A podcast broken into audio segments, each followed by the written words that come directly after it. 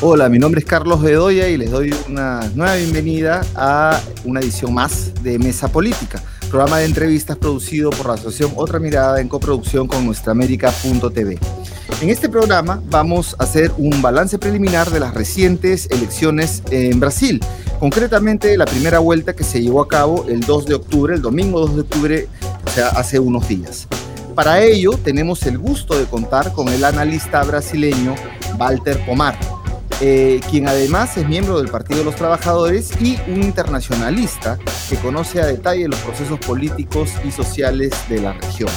Walter eh, es profesor de Relaciones Internacionales de, la Universidad Federal eh, del ABC. Es también miembro de la Dirección Nacional del Partido de los Trabajadores y bueno, se define en su cuenta de Twitter como historiador, productor gráfico y petista. Bienvenido, Walter, a Mesa Política. Mucho gusto. Mucho gusto, Carlos Bedoya, y cumplimento a todos y a todas que estén acompañando acá otra mirada. Espero que ustedes estén escuchando, pido perdón porque estoy en tránsito y tuvo que parar un sitio en la carretera para poder dar esta entrevista. No, te agradezco mucho, Walter, y además valoramos mucho tu opinión. Te hemos tenido aquí en el Perú varias veces compartiendo tus análisis, no solamente del Brasil y del Perú, sino de toda la región. Hace mucho tiempo que no hablo contigo, creo que hace como 5 o 6 años, pero eh, igual es un placer tenerte aquí.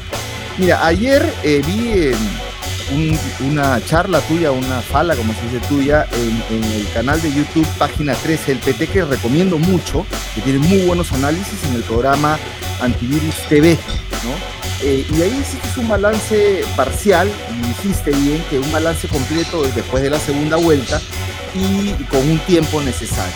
Pero vamos a los resultados, ¿no? Se decía que Lula iba a ganar en primera vuelta, eso lo sabíamos en el Perú, eso se decía mucho, y que Bolsonaro más bien estaba de caída. Sin embargo, los resultados, si bien tienen una votación enorme para Lula, confirman una segunda vuelta. ¿Por qué no ganó Lula en la primera vuelta en Brasil? Mira, porque no era lo más probable. Lo que pasó es que mucha gente, muchas personas acá en Brasil, de la dirección de la campaña, de la dirección del PP, de la dirección de la izquierda, uh, hicieron una suposición incorrecta de que era no solamente posible, sí que era líquido y cierto que Lula vencería en la primera vuelta. Uh -huh. Nosotros y muchas otras personas hicieron que no era así, Mira, nosotros tuvimos nueve, nueve elecciones presidenciales en Brasil después que cerró la dictadura militar. Solamente en dos casos hubo elección presidencial en primera vuelta. En los otros siete fue siempre en la segunda vuelta. Nunca las candidaturas del PT han vencido en primera vuelta. Mismo cuando Lula tenía 80% de aprobación, Dilma fue elegida en segunda vuelta. Así que eh, era una posibilidad, sí, era una posibilidad, tanto era que nosotros tuvimos a menos de 2 millones de votos de la victoria. Pero era una posibilidad, no era lo más probable, no era, no era, no era el hecho más seguro, mucho por el contrario. Además, se subestimó, tampoco era mi opinión, pero era la opinión de muchas personas. Acá se subestimó la fuerza del electorado bolsonarista. Mira, ellos tienen el gobierno federal en las manos, tienen el apoyo del aparato de las Fuerzas Armadas y de las policías y de los grupos de seguridad privada. Tienen apoyo muy fuerte de las iglesias pentecostales. Tienen apoyo en parte importante del empresariado y en especial el denominado agronegocio. Uh -huh. Tienen apoyo importante en las políticas tradicionales hicieron políticas de gobierno en este último periodo y demostraron además una vez más lo mismo que habían demostrado en 2014, 2016, 2018, 2020, una capacidad muy fuerte de movilización en la recta final. Hace muchos años era la izquierda que tenía esta capacidad, o sea, nosotros sorprendíamos en la recta final, crecíamos muchísimo en la recta final. Y de esta vez pasó como pasó en los, los, últimos años, que fue la derecha que hizo esto. Pero esa subestimación de la fuerza de la derecha y esa superestimación de la posibilidad de una victoria en primera vuelta, creó una situación bizarra, porque nosotros podríamos estar conmemorando el excelente desempeño de Lula en la primera vuelta y, entre tanto, hay muchas personas que están deprimidas porque contaban como cierto algo que era solamente una posibilidad. Así que en las últimas 48 horas nosotros estamos teniendo que recompor el ánimo, no las personas que son más experientes, pero de una cantidad importante de cuadros, de militantes, de electores que estaban absolutamente seguros de que nos libertaríamos del demonio en la primera vuelta. Y no pasó, y no pasaría, lo más probable es que no pasaría. Claro, ahora, bueno, Brasil tiene unas dimensiones enormes, estamos viendo los resultados. Eh, el 48% que ha obtenido Lula en la primera vuelta, muy cerca de, ganar, eh, significan 57 millones de votos. Eh, eso es enorme, es enorme, es una votación importante, ¿no? que habla además de una, una trayectoria tanto de Lula como del Partido de los Trabajadores. Sin embargo, Bolsonaro alcanzó el 43%. Yo recuerdo que Bolsonaro decía que si él no llegaba al 40% había fraude. Decía, escuché decir eso. Tiene 43 millones de votos, perdón, 43% eh, por ciento de, de los votos válidos, 51 millones de votos y hay una diferencia de 6 millones. Entonces, ahí has hablado de los errores, ¿no? De la sobreestimación, eh, escuché ayer que decías también que la una parte de la Dirección Nacional decía que solo quedaba administrar la victoria, cosas de ese tipo. Este, entonces, ¿cuáles han sido los aciertos para llegar a, los 57 millones de votos? Y de otro lado, eh, en una segunda parte, ¿cómo es posible que después de una gestión terrible de Bolsonaro, especialmente durante la pandemia, haya obtenido esa votación? Mira, yo empiezo lembrando a ustedes que nosotros desde 1989 disputamos elecciones presidenciales.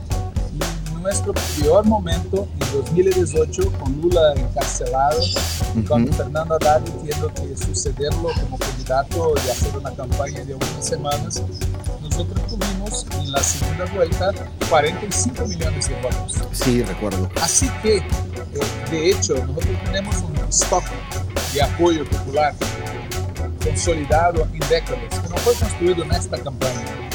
En esta campaña, lo que tuvimos fue un crecimiento que corresponde, en primer lugar, a el desgaste del gobierno Bolsonaro frente a algunas camadas de la población. En segundo lugar, ao hecho de que Lula es el. En tercer lugar, a algunas alianzas que fueron hechas. Pero mira que todo esto agregó 7, 8, 10 millones de votos. La masa de los votantes es la masa de los votantes que ya votaron veces en Lula, en el PT, en muchas elecciones. Tenemos, como dice, un acumulado, una acumulación de fuerzas que viene de décadas. Pero lo más importante, creo, es elucidar la otra cuestión que hizo usted acerca de por qué después de un gobierno de mierda, que me perdonen la expresión, gobierno de mierda, este tipo tuvo 51 millones de votos. Y la explicación no tiene que ver con el gobierno, ni tampoco con el mierda. La explicación tiene que ver con la adhesión ideológica y política profunda de algunas camadas de la población brasileña a las posiciones de este cavernícola. O sea, eh, es lamentable, pero es la verdad. Hay una parcela de la población brasileña que tiene posiciones muy conservadoras. Recuerdo cuando por primera vez Lula fue elegido, el gobierno Fernando Enrique, que estaba también en su peor momento, los tipos tuvieron, los neoliberales tucanos tuvieran más de 36 millones de votos. Y en otras elecciones ultrapasaron esta marca. O sea, hay también un acumulado de 30, 40 millones de personas que siempre votan con la derecha. Y en los últimos años, lo que la extrema derecha agregó fue un electorado popular que tiene eh, repudio a la política, repudio al sistema y que se identifica con valores muy conservadores que la extrema derecha manipula. Así que tampoco es una sorpresa. Hay muchas personas que manifestan una sorpresa. No, no es. A rigor, Bolsonaro tuvo en esta elección más o menos lo mismo que tuvo en la elección de 2018.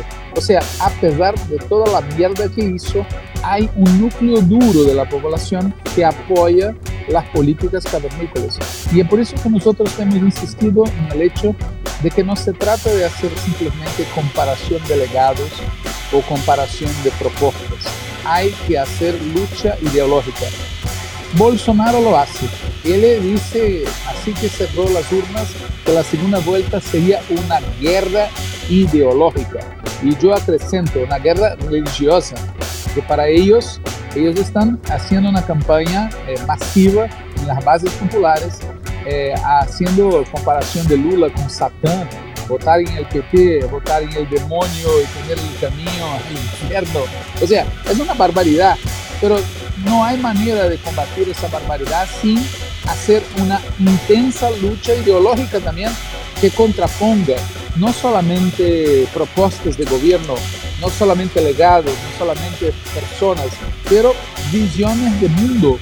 El hecho es que este tipo, por ejemplo, tiene responsabilidad directa por la muerte de más de 400 mil personas, que es el cálculo que los institutos hacen de las personas que podrían haber sido salvas y no fueron salvas por cuenta de las políticas del gobierno federal. Nosotros tuvimos cerca de 700 mil personas muertas por cuenta de la COVID, una parte de ellas podrían estar vivas. Tiene que ver con vida, con democracia, con bienestar, con futuro, con una visión comunitaria, con socialismo. Eh, la derecha habla contra la izquierda, el socialismo, el colectivismo todos los días. La única manera de detenerlos es haciendo fuego contra fuego. Esta es mi opinión. Eh, interesante, has tocado varios temas. Eh, comparaste, no, no puedo dejar de, notar que comparaste lo de Bolsonaro con Enrique Cardoso. yo ahí diría o te preguntaría, bueno, Enrique, eh, Enrique Cardoso era un neoliberal, podemos decir que viró a la derecha tradicional, pero aquí estamos hablando de fascismo. Aquí estamos hablando de Dios, patria, familia. Aquí estamos hablando de que Bolsonaro está construyendo un pueblo ¿no? Está construyendo un pueblo, una hegemonía, ¿no? Entonces, a mí me parece muy interesante que tú señales que ahora el reto es entrar a la guerra ideológica, ya no más guerra de propuestas, sino eh, un contraponer una visión distinta de país, porque estos 51 millones de personas han votado por una visión del mundo, ¿no? por una visión del mundo, y, eso yo eh, lo rescato eh, bastante de lo que señalas. Pero yendo un poco más hacia los resultados, hemos, habían otros candidatos y otras candidatas. La candidata Tebel, que sacó 4.2%, ya dijo que va a votar por Lula, eh, apoyando, ¿no? Eh, pero llama la atención Ciro Gómez, ¿no? A Ciro Gómez, eh, a Tilio Borón le, le cursó una carta un montón de personas. yo también firmé y diciéndole, eh, señor Ciro Gómez, por favor, retírese de la campaña, porque pensábamos que le iba a restar muchos puntos, pero a la luz de resultados sacó 3%, bueno, importante de todas maneras, pero no bastaba.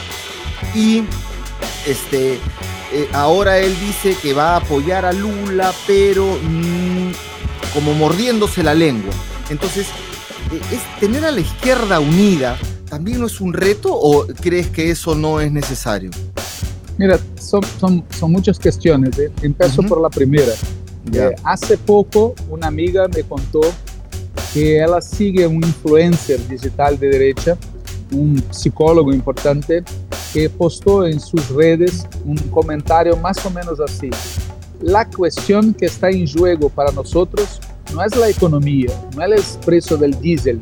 La cuestión que está en juego para nosotros es la libertad, es el cielo, es el cielo, es la iglesia, es la...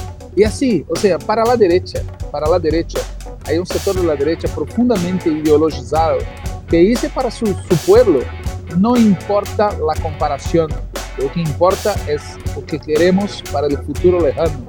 Y esto cala fundo en camadas importantes la población, incluso en las que viven peor y que tienen el cielo la mayor esperanza. O sea, no se combate esto con propuesta de aumentar X o Y del salario. Hay que proponer confronto ideológico de visiones del mundo, es una guerra cultural. Punto 2. El problema acá en Brasil, y no solo, es que el neofascismo es hijo legítimo del neoliberalismo. O sea, las políticas neoliberales abrieron las puertas para el neofascismo en dos sentidos. Primero, al causar danos profundos a las condiciones de vida de las camadas populares, destruyendo los lazos comunitarios y abriendo paso para la idea de que cada uno por sí y Dios por todos. Esta idea es muy brutalmente impuesta por el neoliberalismo en toda América Latina. Y en caso de Brasil, los neoliberales abrieron la puerta para el neofascismo cuando hicieron la deposición de Dilma Rousseff. Cuando hubo el golpe contra nosotros en 2016, Bolsonaro no era nadie. Pero estos tipos, Fernando Enrique incluso, invocaron la extrema derecha a la calle y toleraron los tipos que fueron a la calle bradando vivas a la dictadura con el objetivo de sacarnos del gobierno. Tuvieron éxito, pero un poco más de dos años fueron atropelados por la extrema derecha y peor, perdieron sus bases sociales. El Partido de la Socialdemocracia Brasilera fue destruido en las elecciones de este año, destruido. Perdió parlamentarios, perdió puestos de gobierno, perdió liderazgos y su electorado se dividió entre nosotros, que fuéramos los enemigos en los últimos 20, 30 años, y la extrema derecha. O sea, eh, es, bueno como incluso para que entre en el cielo y no va al infierno, que Fernando Enrique apoye Lula. Está bien, pero no podemos nos iludir con el hecho de que lo que ellos quieren y siguen queriendo ahora es que nosotros mantengamos el programa neoliberal. Hoy, hoy, hay sectores del empresariado y de la derecha gourmet, como me gusta hablar, que exigen que Lula, para tener chances de victoria, asuma un programa de responsabilidad fiscal. O sea, de de una amenaza neofascista, estos tipos están preocupados con su plata, están preocupados en garantizar que el gobierno Lula no toque la plata de los ricos. Estos son parte de los neoliberales. Muchos de estos que hoy se presentan como electores de Lula, ayer y antes de ayer estaban en el gobierno Bolsonaro. Pero qué bueno que estén con nosotros ahora. Mejor que estén con nosotros. Pero es importante que se tenga claro que nosotros no podemos cometer el error de mantener el programa neoliberal. No se trata de sacar la persona de Bolsonaro, se trata de cambiar sus políticas. Y tercer punto, la unidad de la izquierda es la clave para la victoria electoral y es la clave para que tengamos un gobierno que sea positivo. Pero hay dos maneras de entender esto. Hay aquellos que piensan que la unidad de la izquierda es una unidad de siglas. ¿eh? Entonces, las siglas de los partidos, las siglas de los movimientos, de algunas personalidades. Entonces, tú montas un, un palanque donde están las personas que son símbolos de la izquierda y pronto tenemos la unidad de la izquierda. Esto no va a garantizar nadie. La unidad de la izquierda que nos puede garantizar la victoria es la unidad de la base social de la izquierda de las capas populares, de las mujeres, de los negros y negras, de los moradores de las periferias, de la juventud, de la clase trabajadora. Acá mismo yo paré en un, local de la estrada y estoy debidamente identificado acá con los símbolos de la campaña. Y fui a la casa y la compañera que atiende y así es, muchos compañeros de nosotros van a, sitios, van a empresas, y es clarísimo que está en curso una lucha de clases en el país y todos los trabajadores conscientes, todos los trabajadores conscientes tienen que cerrar fileras en torno a la candidatura de Lula. Esta es la unidad de la izquierda que puede vencer. Esta es la unidad de la izquierda que puede ser victoriosa. Entiendo, entiendo muy bien y me parece, yo comparto eso también, lo extrapolo para el Perú. Eh, siguiendo con el, balance, no solamente sacó 51 millones de, votos Bolsonaro, no el bolsonarismo, sino el Senado lo ganó, me parece, los diputados y bueno, gobernaciones clave. A ver, algunos comentarios sobre eso. Mira, la situación es exactamente esta que usted dice. El bolsonarismo o la extrema derecha, de manera general, fue muy bien votada para los gobernadores de provincia. Tenemos 27 en Brasil. Fue muy bien votada para el Senado Federal. Estuvo en juego un tercio del Senado, que son 81 senadores, un tercio de esto fue renovado. Y también tuvo mucho buena votación para la Cámara de los Diputados. Claro que nosotros también tuvimos éxitos importantes, pero cuando tú comparas la votación, los elegidos, las personas que serán gobernadas por los nuevos gobernantes, quién fue a la segunda vuelta en los estados, la derecha tiene ventaja. ¿Por qué? Porque los problemas, o mejor diciendo, los puntos que favorecen la derecha en ámbito nacional se reproducen con más fuerza en algunas regiones del país. Si usted tomase como base la región nordeste del país, Lula teria sido elegido en la primera vuelta. Sí. Si tú tomas como base, si tú tomas como base la región sur sudeste del país, Bolsonaro podría ter sido elegido en primera vuelta. Hay una cuestión regional acá que tiene que ver con la historia de las regiones, con niveles diferentes de politización del pueblo y esto hace con que la derecha en algunos estados clave como São Paulo Río de Janeiro, Minas Gerais, que son los tres estados más poblados y más importantes económicamente, tuvo un éxito muy grande. Eligieron en primera vuelta los gobernadores de Minas Gerais y de Río de Janeiro y están en la segunda vuelta en el gobierno de São Paulo, en este caso contra nosotros, contra la candidatura de Fernando Haddad. O sea, ellos se aprovechan del hecho de que en los estados la hegemonía conservadora siempre fue más fuerte que en el ámbito nacional. São Paulo, para quien no conoce el Brasil, es la segunda economía del país. O sea, el orçamento de Brasil es primero. Presupuesto. El presupuesto, perdón. El presupuesto de Brasil, después el presupuesto del estado de São Paulo y después el presupuesto de la ciudad de São Paulo. Imagínate.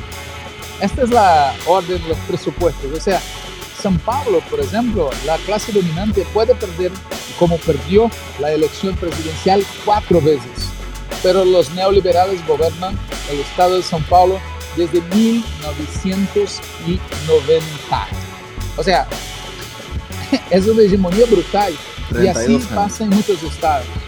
No, y veo, veo, por ejemplo, y aquí para, para el público peruano, para que conozca un poco más de Brasil, el general Pazuelo, el peor ministro de salud que ha tenido ese gran país, eh, que fue un desastre con la pandemia, y esto lo anota muy bien Natalie Beguín en un artículo publicado por eh, la Red Latinoamericana por Justicia Económica y Social, dice, em, fue un desastre en la gestión de la, de la pandemia, fue el diputado federal en el estado de Río de Janeiro. Eh, Ricardo Sales, el ministro de Medio Ambiente, que incendió la Amazonía y relajó todas las normas ambientales, está entre los diputados federales más votados en Sao Paulo, justo que mencionabas y tuvo más votos que Marina Silva, que también fue ministra del Medio Ambiente eh, y una ecologista de renombre. Y, esta señora que aquí la, hemos visto, eh, Damares Alves, una fundamentalista que estaba, que decía rosado, azul, rosado, niña, azul, niño, toda esta ideología de género que son, es la que ellos plantean, este, es ahora senadora por el Distrito Federal, ¿no? O sea, por Brasilia y el vicepresidente, el general Hamilton Murao, eh, alcanzó los votos para ser senador en Río Grande do Sul y el ministro de Infraestructuras, ¿no? el que responsable de las privatizaciones, el señor Tarcisio de Freitas, está a pocos votos de ser gobernador del estado de Sao Paulo, es el que compite este, con ustedes. Entonces la pregunta es, entre este panorama, eh, primero, ¿puede ganar Lula? Es la pregunta. Segundo, ¿cómo gobernaría Lula con este panorama? Mira, eh, te acrescento en, la, tu relación Sergio Moro, que fue el supuesto juez, ministro de la Justicia, juez responsable por la conspiración judiciaria contra Lula, fue elegido senador por Paraná. Dallagnol, que fue el promotor del Ministerio Público responsable por acciones ilegales contra Lula, elegido diputado federal. Así que la relación es bárbara, es muy larga. Y el ministro responsable por hacer la reforma administrativa fue elegido senador en el estado del Río Grande do Norte, donde nosotros vencimos en primera vuelta la elección, pero ellos vencieron, elegieron senador. O sea, tienes toda la razón. La conclusión, primero, ¿es posible vencer? Sí, porque siempre hubo una cierta desconexión entre las elecciones parlamentarias, las elecciones para gobernador las elecciones presidenciales. Las cuatro veces que nosotros vencimos la elección presidencial, 2002, 2006, 2010, 2014, solamente una vez hubo correspondencia con la elección parlamentaria y nunca hubo correspondencia con la elección gubernamental. O sea, es posible sí el hecho de que ellos tengan mayoría de elegidos, eso no significa que sea imposible, pero sí significa que es mucho más difícil, porque ellos van a jugar toda esta fuerza y por eso nosotros tenemos que mirar en especial los 30 y tantos millones de brasileños y brasileñas que no comparecieron para votar. Usted habló 57 millones en Lula, 51 millones en Bolsonaro, otro tanto para, para Ciro Gómez, para las candidaturas que tuvieron menos votación, para la candidatura de Simone Tebet, pero hay más de 30 millones de brasileños y brasileñas que podrían haber votado y no lo hicieron. Y este manancial de personas será disputado por nosotros y por el bolsonarismo y puede decidir estamos hablando que nosotros necesitamos que sea, si no perdimos ninguno de nuestros votos, de 2 millones de votos más. Y ellos necesitan 8 millones. Así que es difícil para ambos por razones distintas, pero la ventaja, la ventaja tenemos nosotros. Pero si creemos, como muchos creyeron en la primera vuelta, que se trataba de administrar la victoria, te digo, será un desastre. Tú hablaremos sobre esto cuando pasar la elección. Eh, Pero no se puede dar por sentado, ¿no? La victoria. Las personas que dan por sentado la victoria contribuyen para la derrota. Y la otra cuestión que usted coloca es, ¿será posible gobernar? Mira, de manera tradicional, no. la verdad es esto, o sea, si queremos, eh, voy a dar un ejemplo. Hoy, hoy por la mañana, yo soy eh, tradicional escucho tradicionalmente una radio de São Paulo que es la radio de la extrema derecha, Jovem Pan. Es la radio de la extrema derecha. ¿Cómo se llama? Hoy, Jovem Pan. P de Paulo, A de Antônio, N de navio, Pan, né? de Pan-Americana. E hoje, hoje, eles entrevistaram um deputado federal, federal elegido, de la derecha, e perguntaram a ele, mira, senhor, ¿Y acaso Lula venza las elecciones? ¿Usted fará una oposición irresponsable que impedirá al gobierno de funcionar? ¿O usted fará una oposición responsable con propuestas, un programa pensando en el bien del país? Y el equipo de extrema derecha respondió, no es posible hacer una oposición responsable frente a un gobierno de bandidos. O sea, si nosotros tuvimos victoria, estos tipos van a hacer una oposición brutal. Y por tanto, si nosotros vencermos la elección, nuestra relación con los gobiernos eh, provinciales de la extrema derecha y con la mayoría de derecha del Congreso Nacional no será fácil, será de enfrentamiento institucional. Yo no veo salida que no sea un proceso constituyente en Brasil. O sea, no hay un ejemplo práctico. Ellos aprobaron en 2016 una ley que establece o que ellos denominan teto de gastos. Concretamente, no se puede ampliar la, eh, la inversión pública en una serie de ramas sociales, mismo que la población crezca. Esto es una manera institucional de obligar los gobiernos a investir la mayor parte del presupuesto en el pago de la deuda, porque les prohíben constitucionalmente que crezca el orçamento voltado a las camadas, a las políticas sociales. ¿Cómo se cambia eso si no tenemos eh, dos tercios en las dos casas, que es lo que la ley prevé para hacer enmiendas constitucionales? Si no se cambia eso, no se gobierna. ¿Y, si ¿Y cómo cambiar eso si ellos tienen mayoría absoluta? La única salida es construir un proceso que nos permita una constituyente en el país y tener el gobierno como instrumento, no cometer el error que Boric, en mi juicio, ha cometido en Chile, que fue hacer como si no tuviera nada que ver con esto. A nosotros como gobierno interesa tener un proceso constituyente y que el gobierno sea parte integrante de la movilización política, sabiendo esto que hablamos a poco, hay una parcela importante de la población que está con la izquierda y hay una parcela importante de la población que está con la derecha. Es un país que está así dividido, nosotros tenemos mayoría, pero ellos tienen mucha fuerza y hay que enfrentarlos. Hay que enfrentarlos, no es una derecha normal. Yo no quiero eh, eh, que vivamos aquí en Brasil lo que pasó en Alemania después del fin de la Segunda Guerra Mundial, que nadie lembraba quién había votado en Hitler. Ah, bueno, eh, es analogía interesante. Y te voy a hacer entonces la última pregunta, ya que tocas el tema de Alemania. La última pregunta es, el, Brasil es un país, bueno, un país continente, ¿no? Es un país enorme. Eh, solamente basta ver las cifras de la votación para ver todo lo que está en juego.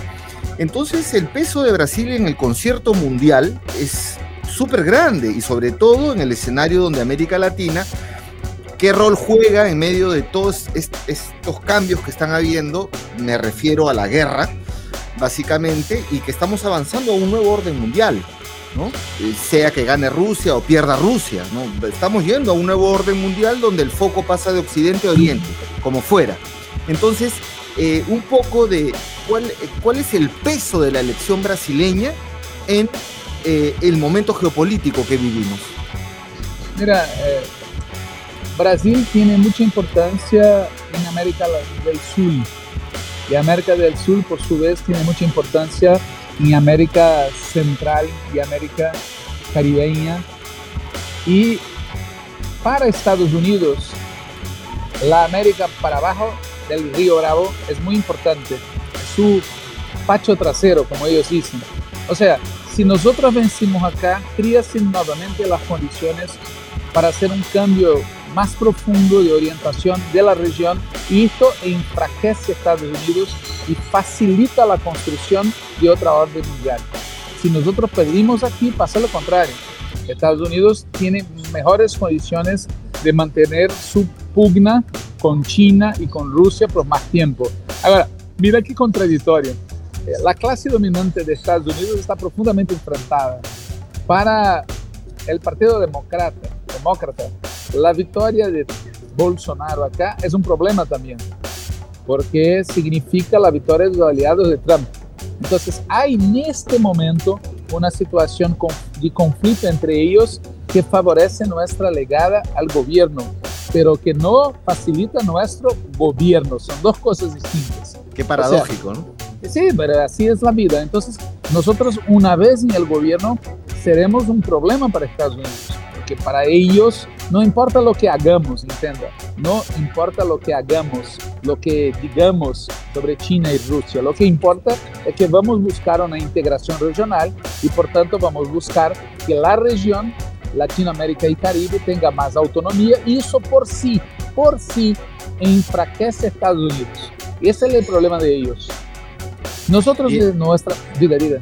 No, no, por favor, termina. No, y, y, nosotros, y nosotros de nuestra parte, mira, esto no significa alineamiento con China y con Rusia. Lo curioso es esto. Nosotros podemos tener diferencias con Rusia y con China. El problema es que el simple hecho de que América Latina y Caribe se consolide como una fuerza unitaria y como un poder global enfraquece a Estados Unidos. Ese es los detalles de la situación muy, muy interesante. Eh, bueno, hemos llegado al final de la entrevista. Te agradezco mucho, Walter. Creo que hay muy valiosa información para la gente que sigue el acontecer político regional en el Perú. Y solamente permíteme hacer las conclusiones, a ver si estás de acuerdo. La primera conclusión, la mayoría del electorado brasileño no apoya a Bolsonaro. Si sumamos Lula, el apoyo también de la candidata Tebel y de Ciro Gómez y el 1%, también es mayoritaria eh, no el apoyo a Bolsonaro. Segundo, más de 56 millones piensan que la salida es el PT a la crisis, la salida de la crisis es el PT. Tercera, eh, la votación de Bolsonaro revela una votación de un bolsón de la sociedad por una visión del mundo. Y por eso hay que hacer una guerra ideológica, no con propuestas, sino enfrentar ideológicamente y fortalecer ese pueblo petista que está frente a otro pueblo que la han construido, que podríamos llamar un, un pueblo bolsonarista, fascista y todos los apellidos que podamos poner.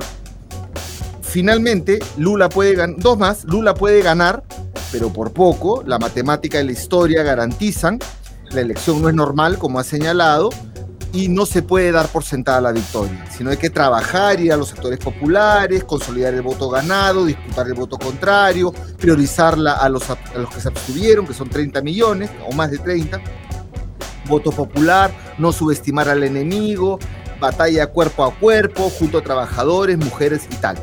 Y última conclusión, eh, el PT si gana, favorece el cambio de orden mundial y la integración regional. ¿Estás de acuerdo? Sí, por supuesto, agregaría una cosita más. Sí. Nosotros para vencer tenemos que pensar como si nosotros estuviéramos atrás. O sea, tenemos que luchar como si estuviéramos nosotros en segundo lugar, porque esto nos dará más fuerza y ánimo para vencer no trabajar en ningún momento, digan lo que digan las encuestas, con la idea que ya vencemos. La elección termina cuando se cierra la última urna y el día de votación. Es esto. Bien, Walter, yo te agradezco mucho y esperemos que todas tus reflexiones sean asumidas por la Dirección Nacional del PT y Lula triunfe. Eh, te agradecemos mucho y esperemos conversar contigo después de, del segundo turno o segunda vuelta, como le llamamos aquí. Gracias, un abrazo Carlos, chao. Amigos, amigas, será hasta otra oportunidad eh, y les invitamos al portal otramirada.p y nuestraamérica.tv donde encontrarán esta entrevista, otras más y mucha más información. Gracias.